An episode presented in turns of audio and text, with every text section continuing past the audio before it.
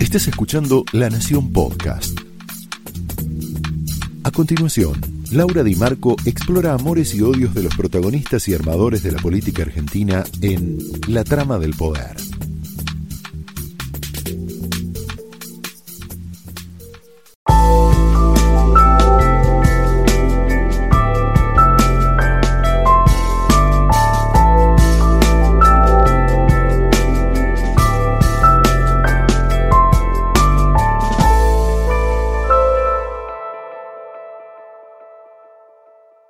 Hola, muy buenas noches. Bienvenidos a la trama de hoy, a una trama muy especial porque tenemos una invitada muy especial que es la Argentina.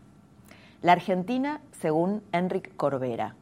Enric Corbera es un, un psicólogo español, un psicólogo muy provocador, muy polémico, endiosado y criticado también, abre muchos debates, porque es un intelectual que piensa fuera de la caja y que creó dos métodos que se aplican mucho, la gente acude mucho a este tipo de métodos para resolver sus problemas.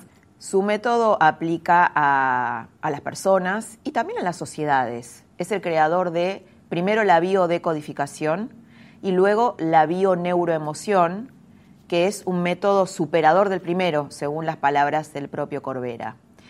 Tiene ideas disruptivas, ideas que, a las que no estamos acostumbrados a pensar o, a vivir nuestra vida cotidiana desde, desde, ese paradigma. Tiene un paradigma nuevo, en realidad propone un paradigma nuevo para autoindagarnos y también para vivir mejor.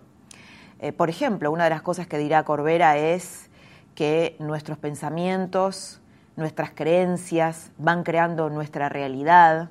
Nos va a hablar de las polaridades y a mí me pareció interesante convocarlo para que hable de las polaridades porque Vivimos en una Argentina muy dividida que nos hace sufrir, que nos hace enfrentarnos con amigos, con la familia. Corbera va, a hablar de esto esta noche, eh, va, a decir que si uno tira mucho de las polaridades pueden romperse, pero que también es bueno tener un enemigo, porque a través de ese enemigo podemos conocernos y te va a explicar por qué. Dice de la Argentina que ha sido tan abundante que fue un país de oportunidades y que luego se convirtió en un país de oportunistas. Va a decir también que la Argentina está más del lado de los derechos que de las obligaciones. Vamos a ver de qué se trata esto, qué es esto. Y es muy consciente que las cosas que dice, como es muy criticado en cada país que va y también, por supuesto, alabado, tiene muchísimos seguidores en la Argentina. Enrique Corbera empezó haciéndose conocido porque empezó a grabar sus clases magistrales en YouTube y a partir de ahí eh, adquirió muchos, muchos seguidores y mucha gente que apoya sus teorías. De hecho, en la eh, Universidad de Ciencias Médicas de Rosario tuvo un posgrado. La bioneuroemoción se convirtió en posgrado eh, hasta hace muy poquito existía ese posgrado y, tiene, y da eh, bioneuroemoción como materia y como posgrado en diversas universidades del mundo.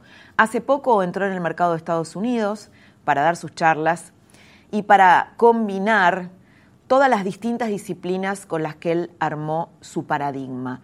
¿Sabes lo que dice? Dice que está convencido de que hay otra manera de vivir, otra manera de vivir diferente a esta que en la que por momentos podemos tener mucho bienestar, porque la vida moderna nos da muchas oportunidades de sentirnos mejor o tener más comodidades que hace 50 o 100 años, pero que también nos genera mucho sufrimiento. Él dice, hay una nueva manera de vivir. Pero no te quiero contar más, te quiero invitar a, que escuches y a que veas esta entrevista fascinante con Enrique Corbera, un intelectual que te va a abrir la cabeza, te va a dejar pensando, te va a, dar vuelta a las ideas, porque él plantea una inversión del pensamiento. Te dejo con Enric Corbera en una trama que empieza de esta manera. Enric, muy bienvenido a la trama, buenas noches, un placer tenerte acá. Un placer estar aquí y bueno, aquí estamos para, para contestar lo que podamos y ayudar en lo que podamos también. Sí, sí, en un momento, bueno, este, la Argentina siempre está en un momento especial, ¿no? Pero este, de, cambios, de muchos cambios. Y a mí lo que me gustaría preguntarte, bueno, yo te decía antes de, la entrevista, cuando estábamos ya conversando en la previa, que conozco mucho tu trabajo, que es un, a ver, es un mensaje profundo sencillo, pero a la vez profundo, que me gustaría que tal vez la gente que está mirando este programa y que no conoce tu trabajo mm. eh, pueda empezar a comprender, ¿no? Yo entiendo que en lo que vos proponés hay un cambio de paradigma, hay un modo de ver la vida, la salud, la salud y la enfermedad, los vínculos, completamente diferente. ¿Podés explicarnos por qué? Bueno, yo pienso que es, es muy sencillo, pero no fácil, ¿ok? Sencillo porque se trata de una inversión de pensamiento. Estamos muy acostumbrados, es educativo, creo que hasta, hasta, es atávico, de que cuando tenemos un problema buscamos la causa fuera. Y entonces cuando tú buscas la causa afuera, cuando tú esperas que las cosas cambien afuera, eh, tú te quedas paralizado. Inconscientemente tú no haces nada, porque proyectas afuera la responsabilidad del cambio. Pero cuando inviertes el pensamiento y te das cuenta de que en realidad la causa eres tú y lo que tú ves un problema son los efectos, eso requiere, eso pasa de una, de una inmadurez emocional a una madurez emocional, a una responsabilidad. Y para entender eso, partimos de la base que es muy simple. O vivimos con la creencia de que estamos separados, o vivimos con la creencia o con el hecho de que todo está conectado, todo está interrelacionado, que todo forma parte de una unidad. De hecho, no existe la separación. lo que llamamos mundo dual, podemos decir, sí, bueno, tú eres diferente a mí, eh, estamos separados por, cuerpos, pero es una separación falsa, porque al final nuestro universo dual consta siempre de dos polaridades, la positiva, la negativa, lo masculino y lo femenino, el arriba y el abajo, el yin y el yang. Y en definitiva, una parte no puede vivir sin la otra. Es más, no solamente eh, no podrían existir sin la otra, sino que se complementan. Cuando comprendes que todo se complementa, cuando comprendes que lo que te está ocurriendo delante de ti tiene que ver contigo, entonces ya sabes que tienes que cambiar, tú. No esperar que cambie el otro. Ahora, estoy pensando, vos hablás de, las repeticiones y estoy pensando en nuestro país, que vos lo conoces muy bien porque lo visitás. Eh, vos sabés que nosotros tenemos una especie de, te lo voy a decir de un modo bruto, de karma, ¿no? Cada, tenemos crisis económicas. La Argentina en el siglo XX, eh, a principios del siglo XX, pintaba para ser un gran país, fuimos cada vez este, más abajo y repetimos ciclos de crisis económicas muy profundas donde una parte de la sociedad pierde muchas cosas económicas, eh, no podemos salir de ese circuito, tenemos una grieta muy grande política, eh, cultural, ¿no? donde, por ejemplo, en las, digamos, este año eh, hay gente muy contenta que en el 2015 estaba este, muy enojada por el resultado de las elecciones. Hay por lo menos dos Argentinas, ¿no? Una Argentina fracturada. ¿Qué podrías, desde la bioneuroemoción, cómo podría pensarse este país? Bien, eh, esa fractura es mental, no es verdad. Te voy a poner un ejemplo que he visto hoy pasando por la avenida 9 de Julio. Hay un edificio que está la, la, cara de Evita sonriendo por un lado y la cara batallando. Este es el reflejo de Argentina. Lo tienen ustedes en la, en la avenida principal. Una metáfora. Bueno, mucha gente se ha enojado con ese, con Evita ahí, porque porque lo que dicen es bueno es un símbolo partidario cuando en realidad no representa al Estado sino un partido una parte a una polaridad pero además fíjate que está como sonriendo a un lado y batallando ah, contra otro no y me explicaban yo pregunto todo y me, me explican el significado. Digo esto es Argentina esto es Argentina, dos polaridades que además está representada por una persona que tenía un estatus de rico, pero que no era aceptado por la clase, la élite, y entonces tuvo como un resentimiento contra ellos y, hizo como una... Claro, ya venía de la pobreza. Exacto, y, hizo, o sea, era una ambigüedad, o sea, era como Dr. Jekyll y Mr. Hyde haciendo una analogía, ¿eh? o sea, en el buen sentido de la palabra lo estoy explicando. Entonces, eso es Argentina, ¿no? Eso está así. Bien, Argentina vive como una especie del día de la marmota. ¿eh? Está aplicando las mismas soluciones a los mismos problemas. Y siempre, se, y siempre están, en dos, están, sus polaridades están muy separadas. Como te decía, eh, la sabiduría no está en eliminar una polaridad, sino en entender que cuando yo más rechazo una polaridad, em, más también me estoy rechazando a mí mismo. Por lo tanto, más, cuando más confrontamiento, más separación. Al final la separación siempre acaba con rotura, si, sigue, si, las partes siguen tirando. ¿no? Lo que pasa es que eh, la conciencia cuántica, para que esto suceda, da muchas oportunidades. Las oportunidades son las repeticiones. Y si repetimos y hacemos lo mismo y aplicamos las mismas soluciones a los mismos problemas, seguiremos tensando la cuerda, ¿no? Porque ¿Qué solución eh, podría ahí va, ahí va, ahí va, ahí va. La, solución es que aquella parte me pertenece a mí. O sea, eso ya lo explicaba Jung. O sea, lo que no me gusta del otro tiene que ver conmigo. y, en la medida que yo comprenda que aquella parte que yo quiero rechazar también forma parte de mí, entonces las posturas se van acercando, se, se irán acercando paulatinamente. ¿no? Entonces eh, lo que requiere es un acto de conciencia. El, pueblo argentino necesita un acto de conciencia. Yo pienso que mi éxito en Argentina tiene que ver que el mensaje que estoy dando hay una multitud de argentinos que lo están viviendo. eso, ¿no? Que por, por, por, encima de partidismos y de opiniones y de creencias está un concepto de que es, el problema no está fuera. Yo no tengo mi enemigo fuera. El enemigo soy yo. Soy yo que tengo que trascender eso. O sea, nunca olvidemos que aquello que no me gusta de lo que hay fuera tiene que ver conmigo. ¿Cómo explicarías esto? A ver, vos tenés una parte de la grieta que es, bueno, conoces acá, está el, kirchnerismo y el antikirchnerismo muy fuerte. Eh, y el, antikirchnerismo cree que, eh, a ver, ve la grieta como de un lado están ustedes, que son los corruptos, y del otro lado nosotros, que somos los honestos, ¿no? Eh, eso, no es verdad. claro, bueno, pero... Esto no es verdad porque eh, cuando ves el pecado en el otro, tú también lo tienes en el inconsciente. Bueno, el Maestro Jesús ya lo decía, quien esté libre de, de, pecado o tal, que tire la primera piedra, ¿no? O sea, al final mm, nos hemos de olvidar de los demás, eso es la conciencia cuántica, y hacernos la pregunta clave para mí, que es la siguiente. ¿Qué puedo hacer yo para que mi país esté mejor? No vale decir, em, no, no voy a proyectar la responsabilidad del cambio de mi país en el otro o en la desaparición del otro y luego está la otra parte muy importante. Los enemigos son muy importantes. ¿Por qué? Porque sin ellos no, no, no podríamos vivir. O sea, tener un enemigo es un tesoro. O sea, lo, lo dijo Sativena, lo enseñó Jesús eh, y lo han enseñado todos los maestros. O sea, las polaridades son importantísimas. De hecho, Winston Churchill nos lo decía. Tienes enemigos, por lo tanto estás haciendo algo importante para tu país o para, tu, para el mundo. En definitiva, estás aportando algo. Tener un enemigo te da sentido. La sabiduría está en que tú no lo ves como enemigo, sino que lo ves como inspirador, como complementario, como que es, es, tu sombra, te permite conocerte a ti mismo. O sea, todo está... ¿Hay cosas nuestras en nuestros enemigos? Obviamente. Goethe dijo que conoció al asesino que era él viendo, mirando los ojos de un asesino. Todos somos asesinos, todos somos ladrones, todos somos santos, todos somos honrados. Tenemos todo. Eso forma parte de nuestro inconsciente. Entonces, cuando nos identificamos con algo, creemos que somos aquel. Ahora, pero a mí me da la sensación que eh, en general nos conocemos poco, ¿no? Eh, y es difícil, o sea, vos cuando, bueno, yo trabajo mucho en los medios y no solamente en periodismo político, y veo que a la gente le cuesta mucho reconocer su envidia o su competitividad, su siempre eso es, ese es del otro, ¿no? las sombras del e, otro. Este es el error. Claro. Lo decía Jung, lo decían los psicoanalistas uh, jungianos, eh, lo decía Jesús, vemos la paja en el ojo ajeno y, no vemos la viga en el nuestro. Para que tú puedas ver el pecado fuera, lo tienes que haber condenado dentro.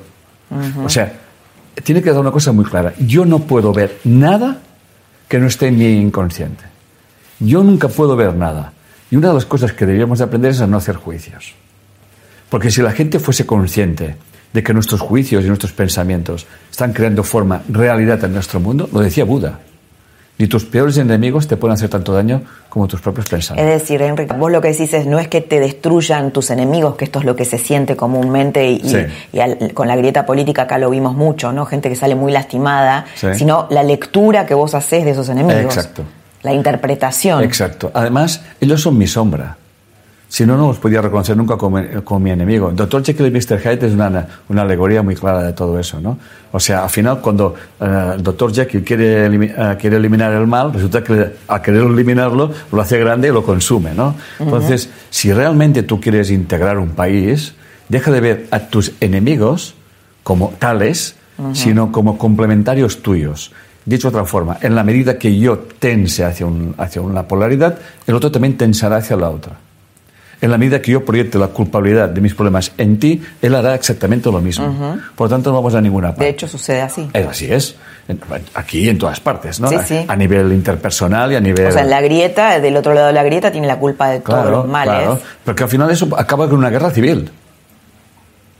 Al final eso eh, eh, eh, es que el ser humano está loco, es demente. O sea, no puedes estar tensando la cuerda porque al final no, habrá ni razonamiento ni puntos de, unión. Por lo tanto, lo, que yo le pediría, lo que le a los argentinos, eh, y yo como un argentino más ahora mismo aquí, porque si estoy aquí es porque traigo ese mensaje, es no, no mires qué es lo que no hace o deja de hacer al otro. Mira qué es lo que tú puedes hacer por tu país. Y, puedes, y no hay que hacer na- nada grande. Ama lo que estás haciendo. ¿eh? Equilibra tus derechos y tus deberes. Argentina es un país que está basado mucho en los derechos y poco en los deberes. Y un Sí, ejemplo. creamos muchos derechos, pero no la riqueza para sustentarlos, ¿no? No, es que, es que están... cómo- cómo financiarlo. Entonces, eh, um, refléjense, por ejemplo, en otra polaridad, Estados Unidos, que está mucho en los deberes y, y si, te- si cumples los deberes, tienes los derechos, ¿no? Entonces, yo voy a poner un ejemplo que, que sé que ocurre, ¿no? Ah, um, el derecho a estudiar me parece, obviamente, un derecho universal, ¿no? Y facilitarlo siempre que se pueda, ¿no?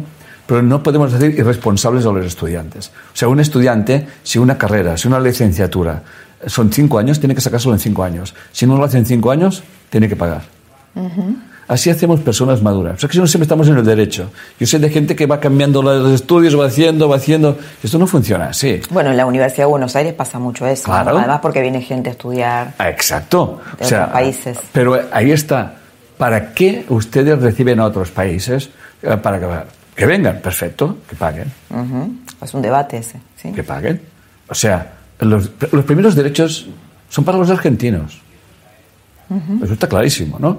Yo no estoy diciendo que no pueden venir estudiantes y se pueda. Bueno, hacer- como pasa en todos los, Claro, en los países eh, del mundo. claro, ¿no? claro. Eh, pero si usted va a Estados Unidos y quiere estudiar, eh, le- la universidad le va a facilitar, le da, una, le da, una- le da un crédito que, que, que tardará 30 años en pagarlo, ¿no? Así se me estoy explicando. O sea, yo siempre digo que ni tan calvo ni tan peludo, o sea, que hay un término medio, ¿no? Vos, vos hablas mucho de las creencias, ¿no? Y los argentinos, si revisamos nuestras creencias, por ejemplo, tenemos la creencia de que un presidente no peronista eh, le cuesta terminar su mandato, finalmente le cuesta terminar o termina muy complicado, termina eh, con crisis económica. Bueno, finalmente sucede eso, ¿no? A lo largo del siglo Bueno, es, XX. es la profecía autocumplida, Claro, ¿no? sí, sí, ¿no? O todos los programas económicos en la Argentina terminan mal, todos los programas económicos terminan mal. Es decir, estoy este, dando argumentos a tu, a tu teoría que finalmente se aplica en la práctica. Eh, Que explica, está muy explicado eso, ¿no? Al final, vuelvo a lo mismo, ¿eh? La solución está en, en la parte, no en el todo. O sea, cada- Eh, Por ejemplo, si, si empezáramos a cambiar lo que creemos sobre nuestro país, no se trata de, de cambiar las creencias. Tú no puedes cambiar una creencia si no tienes una experiencia para cambiarla. a ver, ¿cómo sería eso? Eh, en, la, en la conferencia que di el otro día, eh, hablé, eh, hice una pregunta. Eh, ¿Alguien ha cambiado una creencia por una experiencia? ¿Que, que ha cambiado su creencia? Y se levantó la mano y me dijo, yo no creía en la vida después de la muerte, pero ahora sé que hay vida después de la muerte. Digo, ¿cuál ha sido su experiencia? Pues estuve muy enf- enfermo, estuve a punto de morir y me vi fuera de mi cuerpo y estoy viendo otra realidad y mi cuerpo estaba allí. Entonces me di cuenta de que mi, mi cuerpo era un vehículo. Yo no creía en eso, pero ahora no tengo que creer, ahora lo sé. ¿no? En definitiva, tenemos creencias, creencias que hemos heredado de nuestros ancestros, de la cultura. Mire, en, en su inconsciente colectivo, Argentina es un país, es un país de oportunidades. Aquí- O de oportunistas. eso ha sido después. Pero sí de oportunidades, porque toda la gente que vino de Europa vio a Argentina como un lugar para, para crecer y, y crear. Bueno, de hecho, yo tengo un, un pariente y mi mujer también que vinieron aquí, ¿no? Y, y, y fue una, maravilloso. Yo pienso que, pienso, eso es una, una- algo que he ido viendo, ¿no? Pienso que había tantas oportunidades que surgieron los oportunistas. O sea, e- es tan abundante Argentina que como que eh, tiramos una semilla y crecía todo, ¿no? Eh, es, es tan importante que eh, en el inconsciente eh, colectivo es em, como que era todo demasiado, entre comillas, fácil. Venía gente que sufría muchísimo y se encontró que era una tierra prometida. Sí, sí. ¿Me sigue, no? Y que ha progresado muchísimo Ahí en voy. los primeros años, décadas del siglo XX. ¿no? Ahí voy. Y de repente, como que surgió la otra polaridad. Es como que, ¿para qué trabajar? Es- es- yo tengo que expresarlo con palabras porque esto no es así, ¿no? Sí, sí. Pero al final es como que surgió Hay que traducirlo, sí. Sí, eh, pasó como la de como me acomodé a que todo fuera tan fácil. O sea, yo vine muy, con mucha dificultad, tiré para adelante un país y me acomodé, ¿no? Nos hemos acomodado tanto que en su inconsciente se desarrolló que ese país podía dar para todo el mundo sin apenas hacer nada. Estoy exagerando, ¿eh? o Sí, sea, sí. Pero, pero al final hay que aterrizar eso, ¿no? Y, estamos Sí, de alguna manera se malogró. ¿no? Exacto. De algún modo se pero malogró. sigue estando el potencial aquí. El potencial sigue ¿Y estando. cómo sería esta experiencia que podría cambiar una creencia en el caso de la Argentina a nivel Bueno, colectivo? la experiencia la tiene que aportar cada persona. O sea, yo siempre digo lo mismo. Mira, ahora están llegando aquí muchos. Ahora, por ejemplo, tenemos como una, una crisis de baja autoestima, ¿no? El país, mucha gente diciendo, no, yo, este país no sale más, quiero que mis hijos se vayan afuera, que no vivan esta experiencia. Te estoy tratando de traducir el clima, ¿no? Sí, pero vamos a ver una cosa. Ustedes tienen un reflejo maravilloso. Se llama Venezuela. Sí. ¿Cuántos venezolanos? Si me estoy encontrando un montón de, un montón Sí. de venezolanos en todas Claro, bueno, lo que pasa es que en comparación a lo que pasa en Venezuela, la Argentina... No, pero yo no, refer- no me refería así. No me refería a esto, ¿no? Me refería a que hay muchos venezolanos aquí. Y han encontrado trabajo. Sí. Hay, hay gente que se queja diciendo que los venezolanos les han quitado el trabajo. Perdón, si usted estuviese trabajando, no, yo no- si yo estoy trabajando con un argentino y viene un venezolano y usted como su tra- está trabajando, yo no voy a, a, a- coger una persona que trabaje. Viene gente que quiere trabajar. Ujú, así Por lo tanto, para Venezuela, para los venezolanos, Argentina es una tierra de... Oportunidades. Exacto. Claro. Por lo tanto, la vida les está reflejando otra vez el mismo ciclo. O sea, yo quiero que vean lo que estoy explicando, yo quiero que vean que en lo que les está sucediendo, o sea, hay gente que ve en, en- en Argentina lo que los argentinos no están viendo. Bueno, de hecho, cuando vos hablás con venezolanos y, y te cuentan el país que ellos ven, vos decís, pero, pero este señor está mirando no, otra película. No, es lo que le estoy explicándote Claro. yo. Sí, sí, sí, sí, Eh, y eso es un mensaje para ustedes. Conviertan otra vez su país en un país de oportunidades.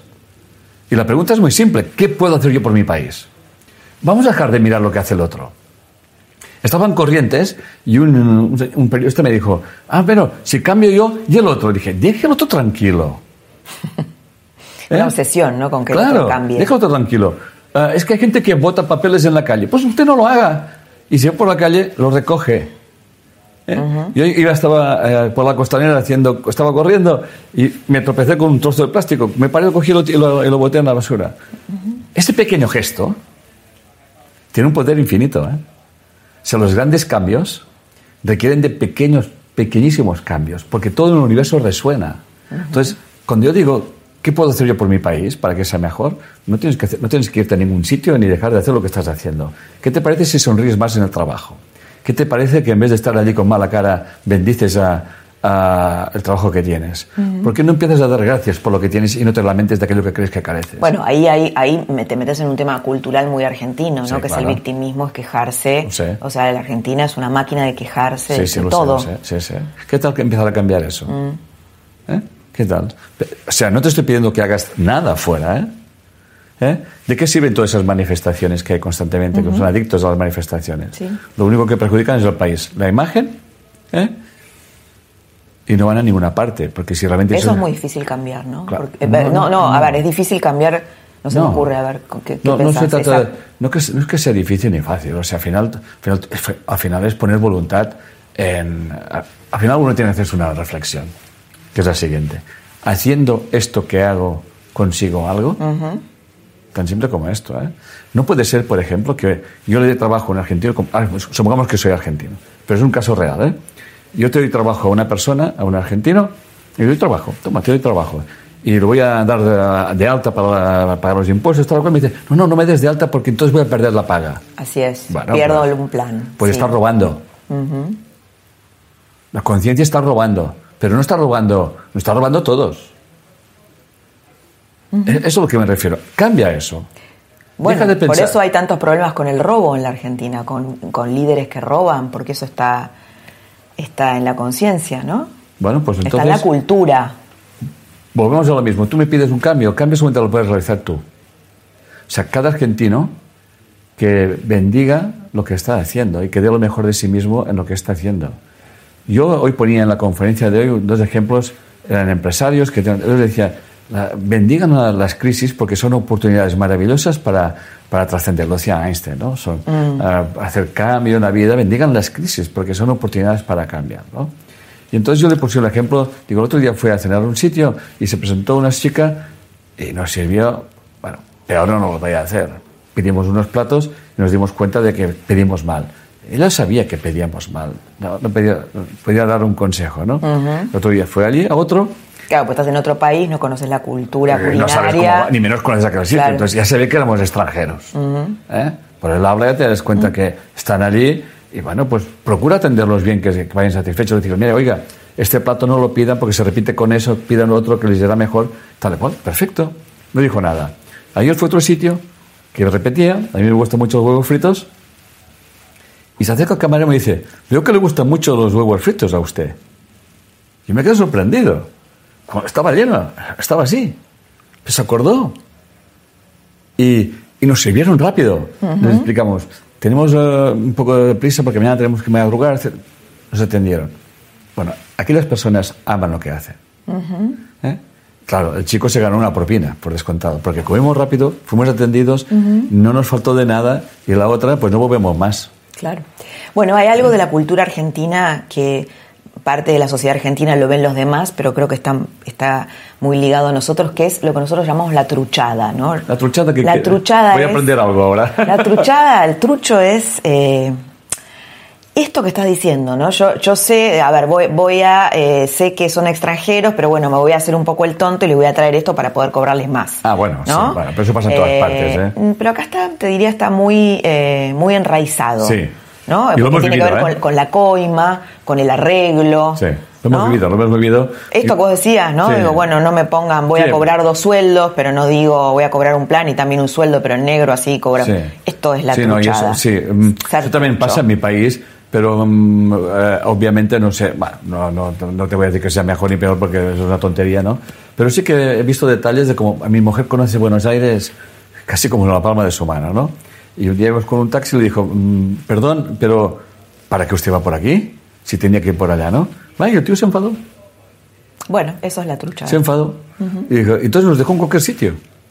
Y dijo, muy bien, pero, pero usted me estaba engañando, porque usted me estaba paseando para cobrarme no sé qué, ¿no? La avivada, la avivada. Y, mi mujer se, se lo comentó, oiga, ¿para qué usted pasa por aquí? Y dijo, si esta calle conecta con la otra, y la otra, la otra, ¿y por qué no pasó por tal calle? Que el taxista se quedó como, ¿mande?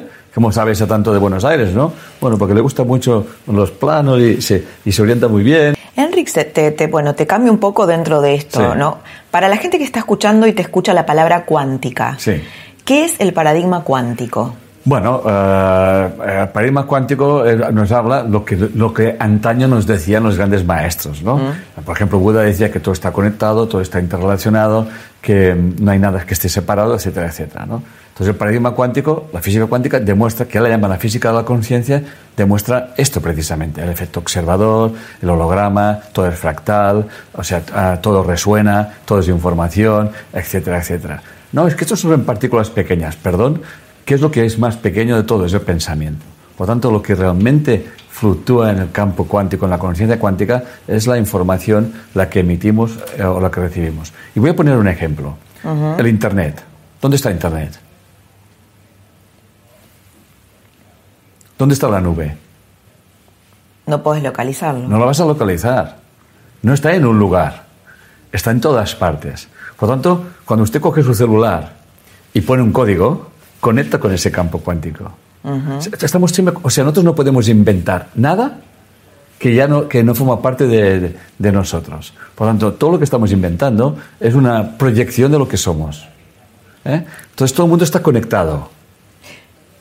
Y entonces, estamos conectados todos. El problema está que no somos conscientes de que estamos conectados. Entonces, es lo que enseñamos. Enseñamos... Porque tal vez estamos viviendo el paradigma anterior, ¿no? Donde todo estaba separado. Pero está, decía... está clarísimo que, no que todos estamos conectados. Todos estamos conectados. Tú te conectas a la red y puedes mm, navegar. Y dentro de la red están los policías, los ladrones, o sea, el paradigma que vivimos nosotros es el paradigma que está en la nube, en la red. En definitiva, no podemos decir que la red es mala, porque la red es un reflejo de nosotros. Pero entonces no podemos ser falsos, ¿no? En el sentido, ¿viste esto que pasa en los trabajos? No sé, uno habla mal de tu compañero de trabajo, ¿no? Y pensás mal sobre él. un consejo? Y después te encontrás. ¿Quieres un consejo? Yo antes de hablar mal de alguien, antes de hablar, si, si, no, si no hablo bien de alguien, prefiero no hablar. O sea, si la gente tiene que ser más consciente de que con la vara que medimos seremos medidos. Que es que es un, ¿Cómo, sería eso? Cuando la vara con que mides serás medido. Eso lo dijo el Señor, el Maestro Jesús. Eh, ya, eh, que, es una, que es lo que decían los maestros. Atención a tus juicios, a tus palabras, a tus pensamientos, que van a crear forma en, en, en tu vida.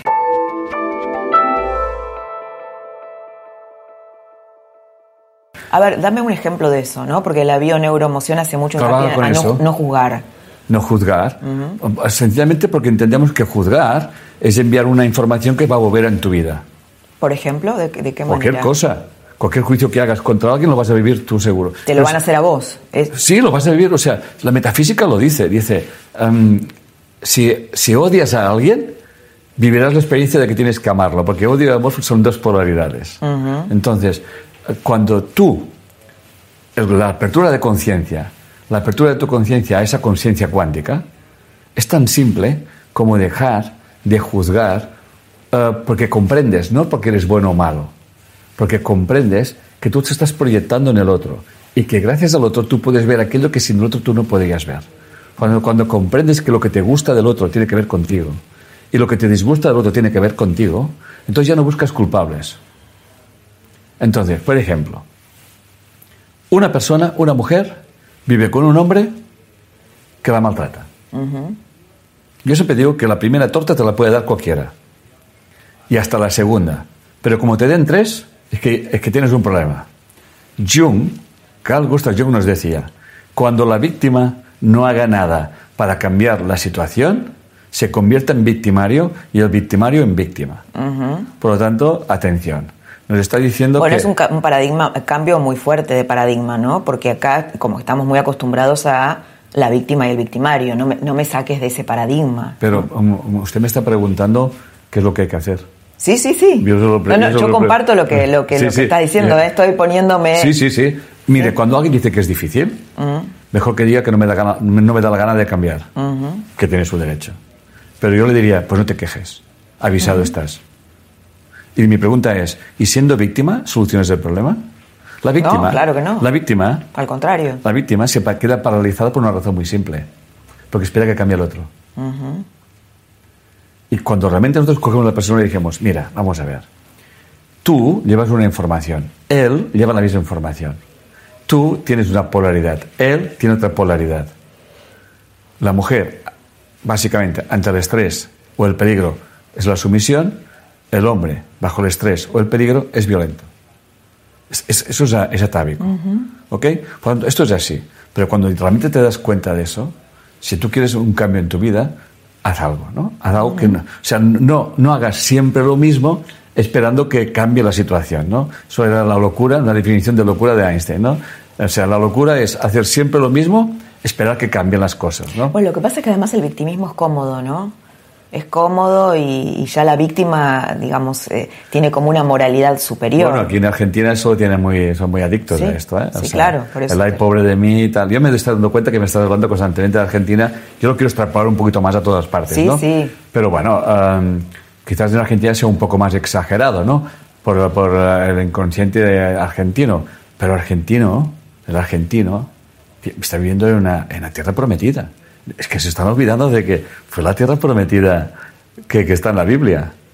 Se están olvidando de eso. O sea, sigue siendo la tierra prometida. Es un país con un potencial ilimitado. Pero siento que... Nos tenemos que creerlo, ¿no? Eso. Nos tenemos no, que creerlo. Yo no, creo, yo no creo que tengan que creerlo, sino que tienen que recordar. Tienen que recordar. Y para recordar, es sencillamente es dejar de pedir y empezar, empezar a dar. Uh -huh. de, o sea, en, dejar de, de, reclamar y vamos a empezar a, a, aportar. Y siempre digo que los derechos y los deberes tienen que estar equilibrados, obviamente, pero no podemos, no podemos polarizarnos en una cosa o en la otra, porque entonces tenemos, la sociedad va a enfermar. Por ejemplo, en Estados Unidos la- los hispanos tienen que trabajar el doble que trabajaban antes. Uno para vivir, otro por si se ponen enfermos. Y si quieres que tu hijo estudie en la universidad, tienes que trabajar tres, tienes que tener tres trabajos, ¿no? ¿Eh? Y, y- y luego aquí estamos como en otra polaridad, ¿no? O sea que vivimos de planes, eh, tenemos hijos y los hijos quieren vivir de planes, y si tienes tantos hijos no te dan no sé qué. Bueno, que las ayudas son importantes, pero vivir de las ayudas es otra cosa.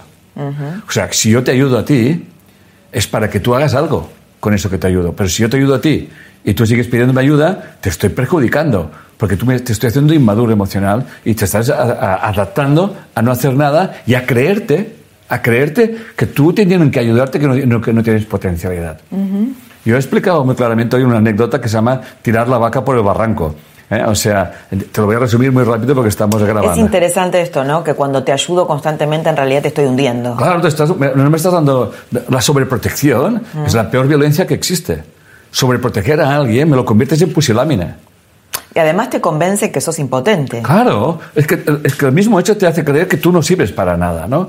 Y vas pidiendo... Y, y el ejemplo está en esto que vos contabas de los venezolanos versus vos ves venezolanos que llegan acá, encuentran trabajo, traen a sus familias y, eh, y Y viven. un montón de organizaciones que salen a las calles a pedir trabajo porque no hay trabajo en Argentina, argentino. ¿no? Exacto. Y ustedes tienen ahí la posibilidad, o sea, los venezolanos les están enseñando a ustedes. Ellos han pasado sus crisis.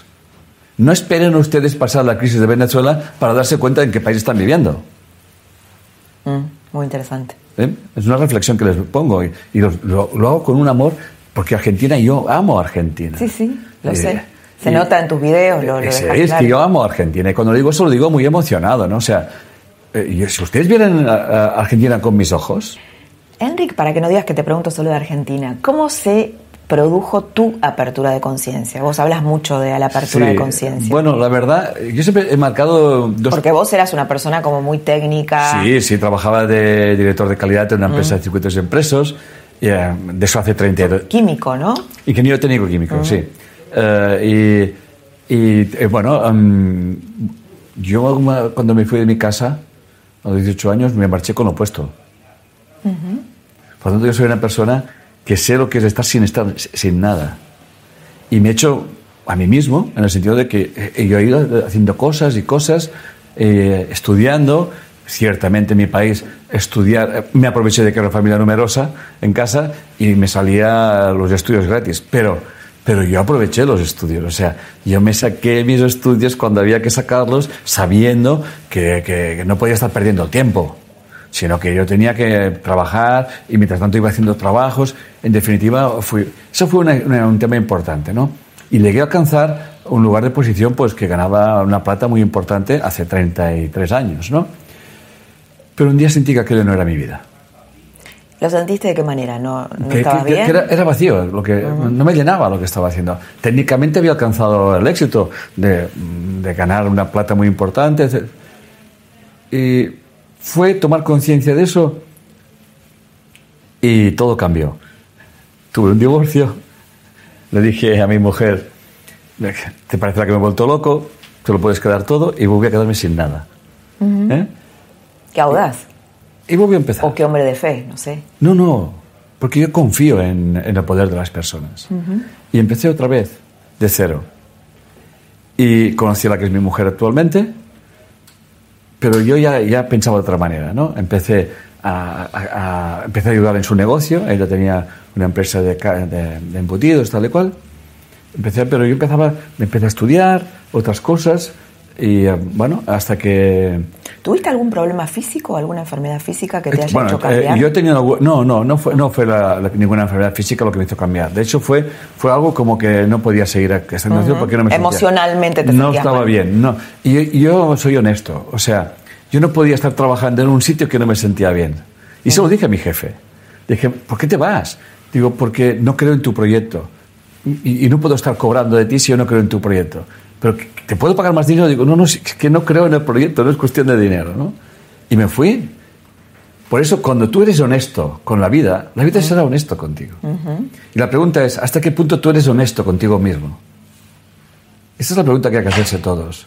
O sea, ¿hasta qué punto tú estás dispuesto a dar antes de recibir?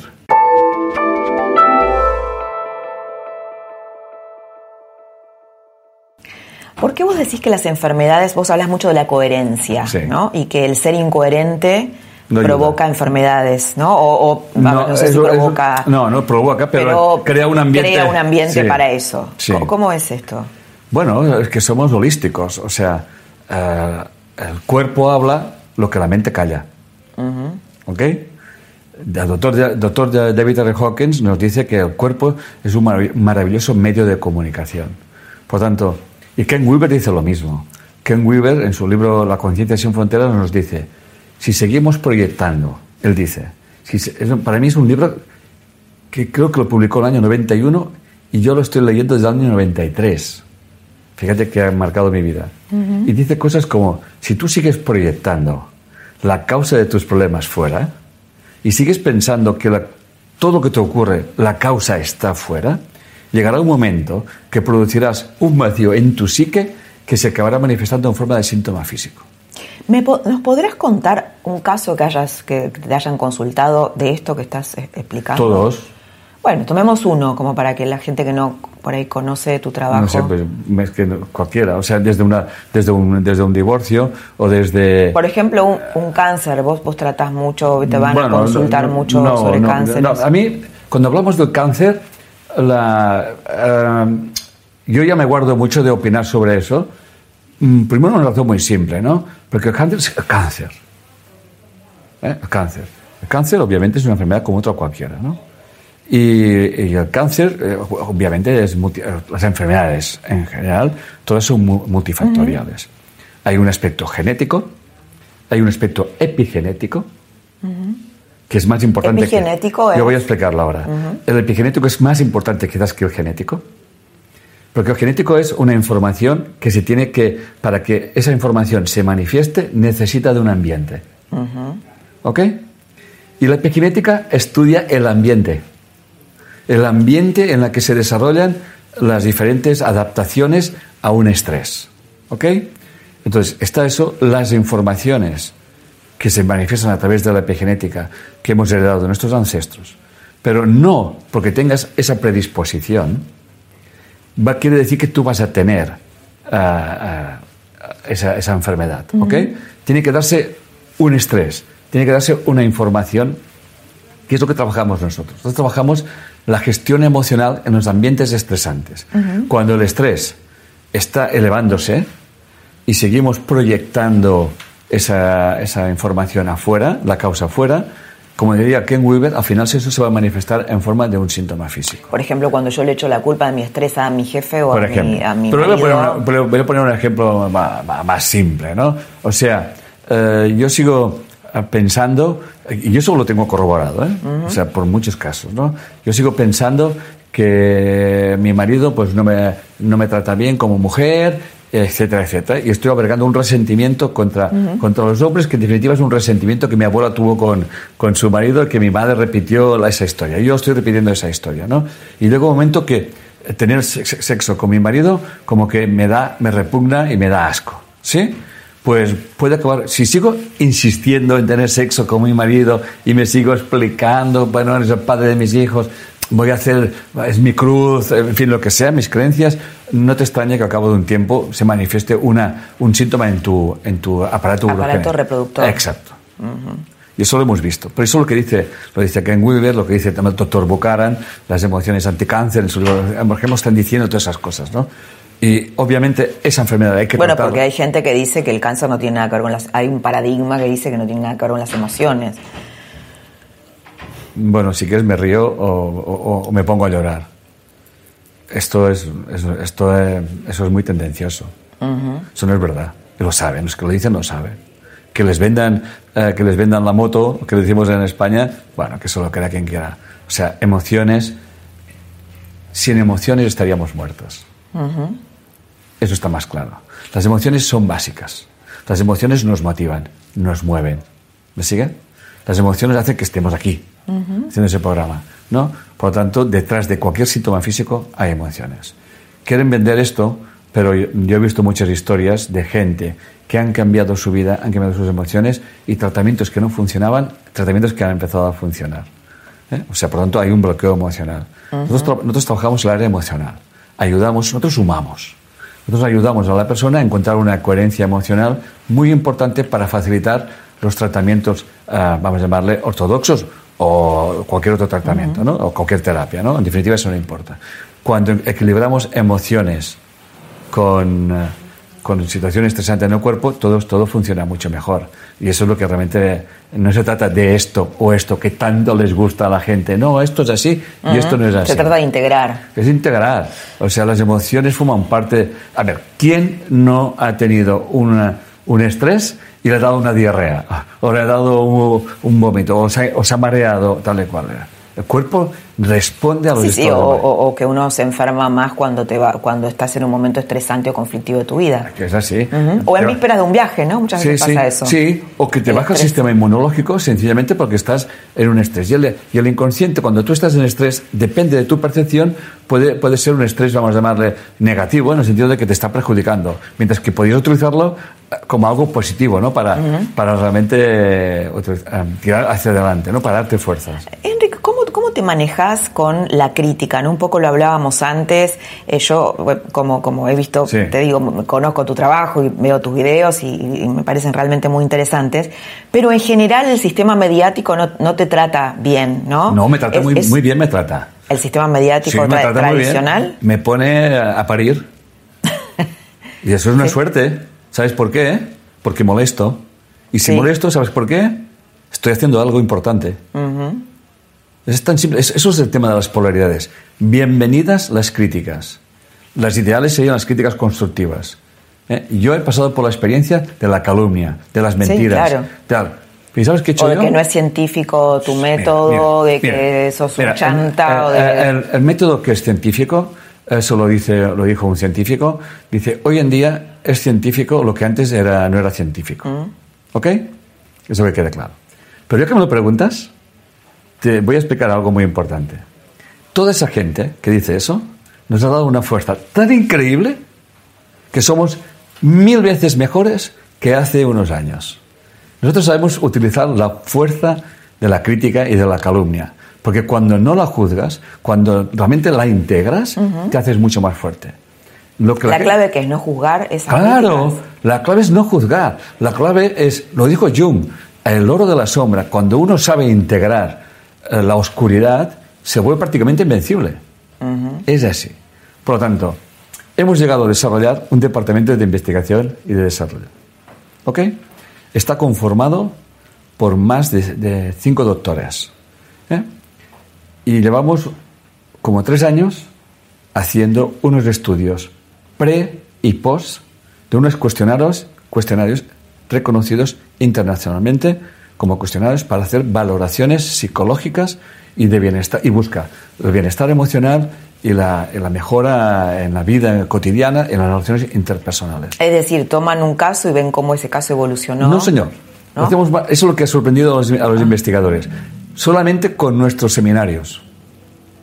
Ah, ¿qué le pasa a la gente con tus seminarios? Antes de entrar un seminario, hacen el, el test. Cuando pasa, termina el seminario, al cabo de un tiempo, se le hace otro test. Cuando vieron los resultados, y solamente haciendo un seminario, porque nuestros seminarios son de autoaplicación, los resultados fueron tan extraordinarios, tan altamente significativos, que los doctores dijeron, nos hemos equivocado. No puede ser. Repasaron y volvió a salir lo mismo. Entonces hicimos una auditoría. Cogimos un experto en auditar investigaciones científicas. Lo repasó todo y dijo, eso está bien. ¿Estamos? Eso está bien. Si una persona que cree en algo, en algo más allá, eso le sirve para dar paz interior, yo le voy a decir que es mentira. ¿Me entienden?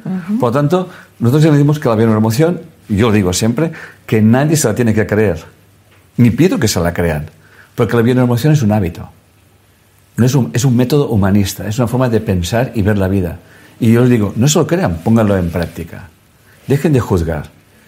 Apréndase a conocerse a ustedes mismos a través del otro. Utilicen a los demás como espejo. No estoy aplicando nada que no esté dicho. ¿eh? ¿Eh? Busquen un sendero del medio. Integren.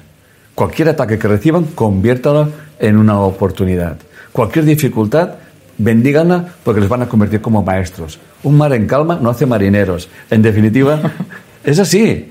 Por lo tanto, cuando empezamos a mirar esas cosas de otra manera, Y desde la conciencia cuántica, nuestra vida va cambiando. ¿Sabes cuánta gente, cuánta gente me ha dicho en mi vida, gracias Enrique, porque me has cambiado la vida? Y yo les contesto, gracias a ti por haberla cambiado. Porque tú y yo estamos hablando de lo mismo, son polaridades. Yo he dicho una cosa y tú haces de esa cosa y has cambiado tu vida. Hay personas que oyen lo que yo digo y, se ponen enfermos. Ah, ¿Por qué? Pero sí, o, no, o, no, sintonizan con eso, no pero Eso, pero es su resistencia. Yo no les pido a nadie que me crean nada. Yo nunca he dicho a nadie, yo nunca he amado a nadie diciéndole, si haces eso te vas a salvar, si haces eso te vas a iluminar, si haces eso. Cuando yo empiezo un seminario, les digo, ustedes están aquí porque quieren. Ustedes tienen sus expectativas, son sus expectativas.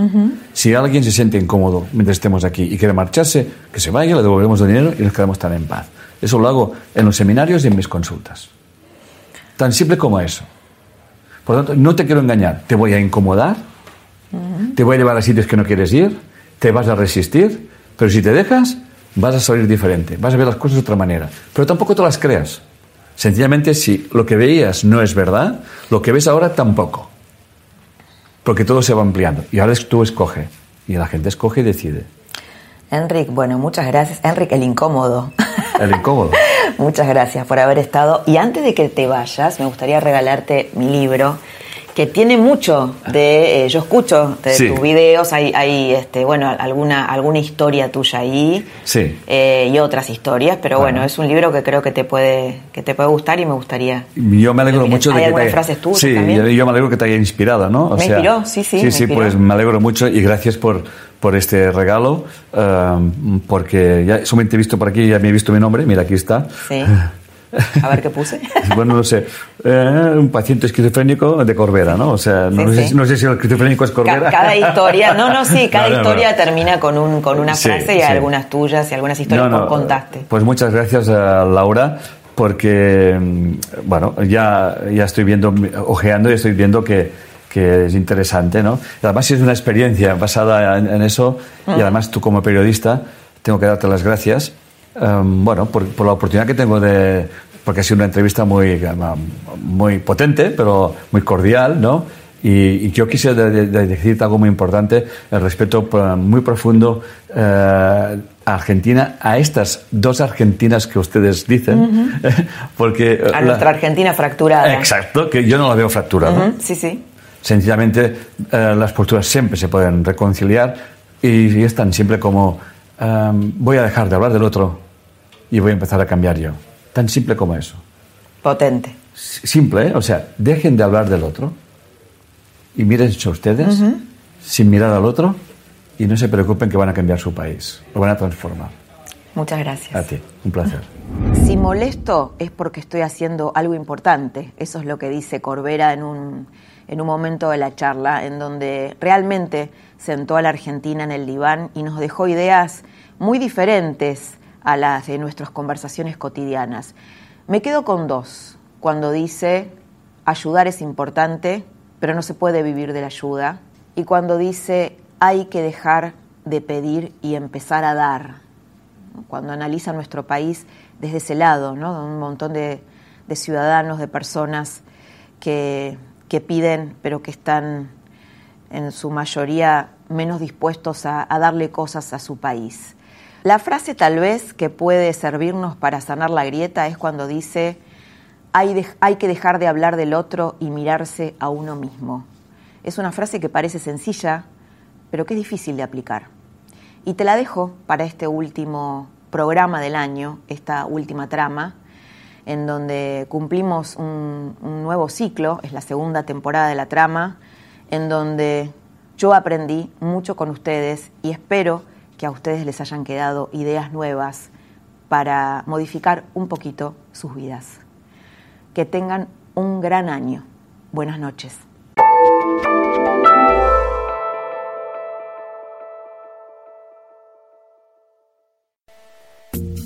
Esto fue La Trama del Poder con Laura Di Marco, un podcast exclusivo de la Nación.